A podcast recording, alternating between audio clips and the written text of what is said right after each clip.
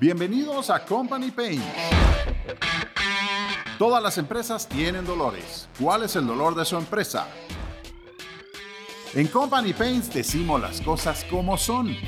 No se ofenda, ríase.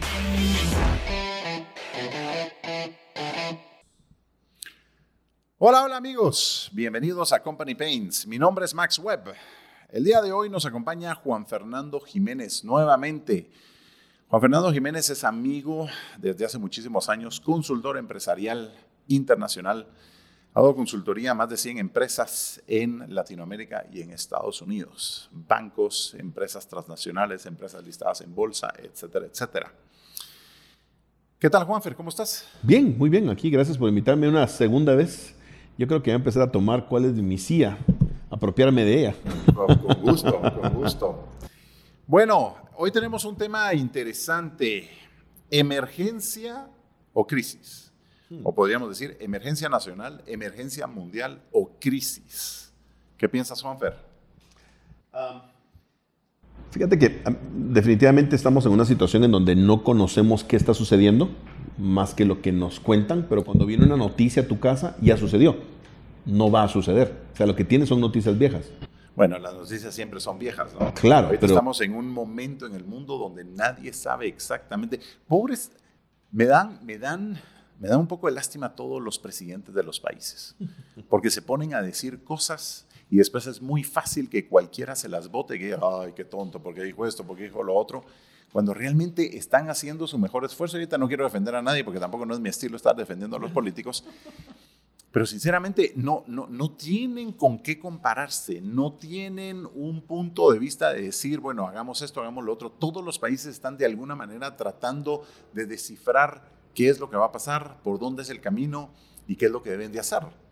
Yo no soy tampoco del, del, del, corte político, tú me conoces de mucho tiempo atrás y tú sabes que no soy sobre el movimiento político, pero sí me vi aplaudiéndole a nuestro presidente de Guatemala cuando en su segundo o tercer discurso, en donde dijo voy a seguir adelante, ha tomado decisiones impresionantes, ha forzado a la gente, se ha peleado con el comercio, pero vivo, vuelvo a decir lo mismo, y yo sé que algunos de ustedes tal vez no van a estar de acuerdo conmigo, pero ¿querés una economía sana sin consumidores vivos o quieres una economía más o menos viva con consumidores existentes y vivos? O sea, se nos va a morir la gente si no la cuidamos. Pero bueno, no entremos en el tema. Una de las cosas que es necesaria, y tú me mencionabas, este, cómo vemos emergencia versus crisis. emergencia es una situación que es, una, es un momento, es una situación que te mueve a accionar protocolos previamente establecidos cuando algo como eso suceda. Alguien tiene un accidente, la emergencia dice que tienes que hacer protocolos de verle pulso, ver líquidos, ver todo el tema en, un, en una sala de emergencia, ¿verdad? En una empresa la emergencia económica, hay un concepto que se llama turn around, que tú cierras las llaves que de salida de dinero, recortas, recoges todo el dinero en la calle y realineas tus procesos. Son emergencias. Pero crisis... Es otra cosa distinta. Correcto. Son situaciones que te vienen a dar o te suceden cuando tú no las esperabas, cuando tú no estabas preparado para ellas y que no tienen una solución prevista ni una solución anterior porque nadie más la ha vivido, especialmente la crisis del COVID. No, y, hay otro tema también con estos dos términos, emergencia o crisis, es que emergencia tenés que reaccionar rápidamente con protocolos normalmente preestablecidos, o sea que te menciono, te dice esto que va a ser un periodo de tiempo mucho más corto, una crisis. Correcto. No sabes necesariamente cuánto tiempo puedes llegar a estar en una crisis, que es lo que estamos viendo el día de hoy. Hablábamos de que las crisis no se han dado muchas veces, o sea, hubo una crisis de la fiebre española, el Spanish flu que se dio en, en Estados Unidos, creo que fue en 1912, 1914, y mató creo que millones, no sé cuántos millones. 50 millones. 50 millones de personas. Hasta donde tengo yo la información. Correcto. También está otra crisis que no la han mencionado, Hiroshima y Nagasaki que en dos cuentazos 200, 300 mil personas, no sé cuántas personas murieron y quedó deshecha una ciudad y que trajo problemas posteriores por años.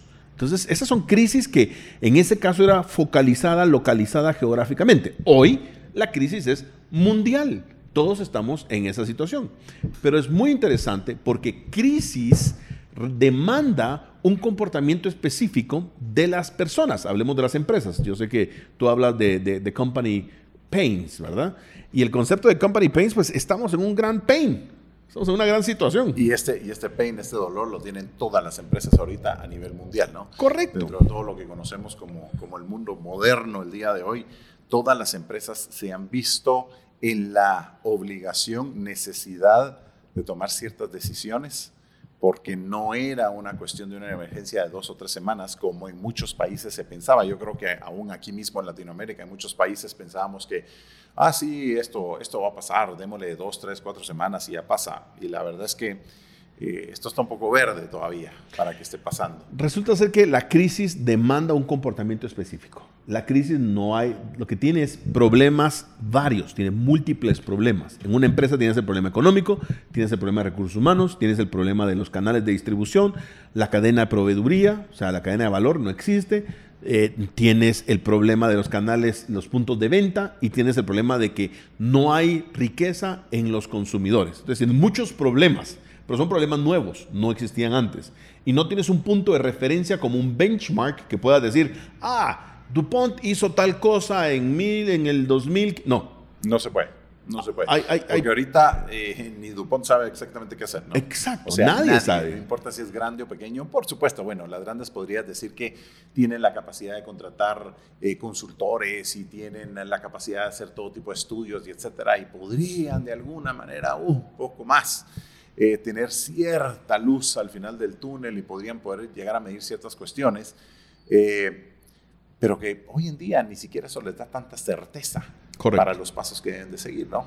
Resulta ser que la crisis requiere de un concepto que se llama resolución de problemas, problem solving. Entonces, la resolución de problemas es una, es una cultura de pensamiento dentro de equipos de trabajo. Entonces, hay un, nosotros enseñábamos en la empresa, y, yo creo que en algún momento contigo lo vimos, el tema de design thinking, pensamiento del diseño. Que design thinking tiene tres partes el proceso. Hemos hablado de eso. Una es de ideación, la otra es de definir un, um, un prototipo de solución y la otra es aplicar el prototipo para ver cómo funcionó y regresarlo a la mesa de diseño. Y ese es un ciclo constante. Cada vez que das ese ciclo, la solución se va enriqueciendo hasta que tienes una solución final.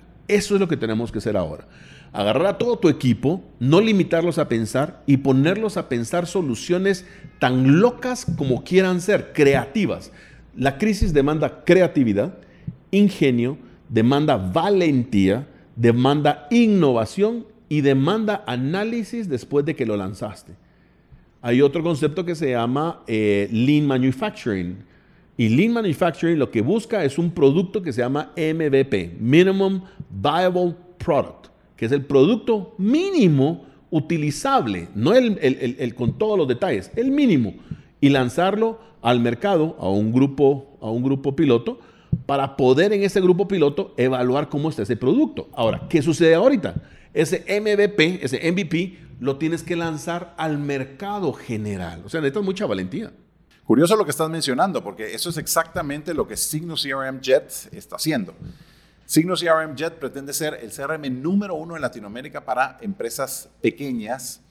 Eh, platiquemos de uno a 10 usuarios, que normalmente son las empresas que han dejado atrás eh, la tecnología, la innovación, eh, que son tan necesarias el día de hoy. ¿no? lo que estás hablando del MVP, pues es eso, tener la alternativa de tener la tecnología necesaria, un CRM de clase mundial a costos sumamente accesibles para la pequeña empresa y que a través de esto puedan seguir siendo eficientes y efectivos desde casa. Ese es exactamente lo que tenemos que venir a hacer con soluciones. ¿Qué estás haciendo tú como empresa? Estás aventándote a un mercado que no está medido, que no está evaluado, que no tiene una profundidad, no metiste a los asesores, y eso es lo que tienen que hacer todas las empresas, porque en el tiempo que tú te pones a analizar, te comieron el mandado. Hay un concepto, y lo mencioné anteriormente, que tú entras en el túnel del coronavirus. El túnel del coronavirus es el inicio del coronavirus. Todo el túnel comenzó el 15 de marzo y va a terminar por ahí por el 15 de agosto o 30 de agosto. Ahí termina el túnel posiblemente. Esperamos, esperamos de que sea antes, pero sí. Posiblemente todas las empresas entran al túnel, pero no todas salen del túnel. Las que salen del túnel se van a rifar los clientes del mercado que sobrevivieron y que necesitan quien nos atienda. Entonces aquí hay dos situaciones. Tú tienes producto en bodega, que quiere decir dinero, y lo que se va a dar, y esa es mi proyección y mi predicción, creo que lo que se va a dar es una guerra de precios sin cuartel para tratar de ganar esos clientes. Eso es un daño horrible, tú sabes lo que sucede cuando tú tiras tus precios, tratar de rebotar esos precios a donde realmente son los precios o donde deberían de estar, no, no va a ser fácil. Pero yo creo que lo que estabas mencionando ahí es donde entra. O sea, eh, guerra de precios, perfecto, pero no necesariamente a veces con los mismos productos. Debes de diseñar productos nuevos con características nuevas que realmente puedan competir a otros, a otros niveles, a otros precios. No todos tienen el pensamiento estratégico que vos tenés. Vos si lo tenés, lo tenés claro, sabes por dónde vas y por eso sacaste un producto nuevo muy rápido lo sacaste, yo no lo conocía. Bienvenido al club. Recordate que no, no, necesariamente fui yo, sino que fueron, fueron los directores no, de signos, te, te, estoy hablando a vos como empresa, sí. tenés un pensamiento de desarrollo muy bueno. Pero no necesariamente todos piensan así. Y no hay nada malo en no pensar así. El problema es que cuando no piensas estratégicamente, lo que haces es que te tiras al agua a pescar el atún que está ahí adentro chapoloteando. Entonces te tiras con todo. Eso quiere decir, tira los precios. Entonces, posiblemente le decís, no, señores, no, hagámoslo inteligentemente y el arponazo te lo van a tirar a ti, porque ellos están peleando por sobrevivencia. Entonces, ¿qué va a pasar posterior a esto? Las empresas que no, que, que sobrevivieron y pasaron del otro lado del túnel del COVID, pero se meten a esa guerra de precios, posiblemente no van a sobrevivir la guerra de precios. Eso es, eso es lamentable, definitivamente. Sí, habrá muchas empresas que no lo sobrevivan, ¿no? Pero pues, uh, Juanfer, ¿qué nos llevamos el día de hoy de este tema, de este tema emergencia o crisis? ¿Qué, ¿Cuáles crees que son los tres puntos más importantes para ir cerrando? Ok, número uno, estar claros, como tú bien decías, estar conscientes en dónde estamos parados. Estamos parados ante una crisis, no una emergencia. No tenemos que hacer algunos cambios, algunos ajustes, tenemos que hacer cambios. Sí, no debemos de actuar bajo protocolos preestablecidos porque nadie tenía protocolos ni nadie tiene protocolos para lo que está sucediendo ahora. Número dos, tenemos que darle libertad de pensamiento y opinión a todo nuestro staff en la empresa. Para eso le estás pagando, úsalos. Que tu opinión como director no sea la única que resuene, sino que dejes que el pensamiento y la opinión de los demás traigan a bordo soluciones, porque no es quien dio la solución, es quien la trae a ejecución. Muchas mentes piensan mejor que son una sola. Y número tres, crear procesos de pensamiento creativos para poder ordenarlo y convertirlos en soluciones que se van enriqueciendo cada vez que las pruebas y las traes de regreso al laboratorio. Era lo que hablabas del design, eh, design thinking. Design thinking. Así que esos son los tres puntos que nos llevamos. Pues muy interesante, Juanfer. Gracias, qué bueno haberte tenido aquí nuevamente. Eh, esperamos tenerte pronto. Así es que para todos los que nos escuchan, gracias por estar con nosotros en Company Paints. Escríbanos, déjenos sus comentarios o sus preguntas. Si tienen temas de los cuales quisieran escuchar un poco más, también nos pueden hacer las sugerencias. Qué gusto haber estado con ustedes nuevamente y recuerden, en Company Paints decimos las cosas como son. No se ofendan, ríanse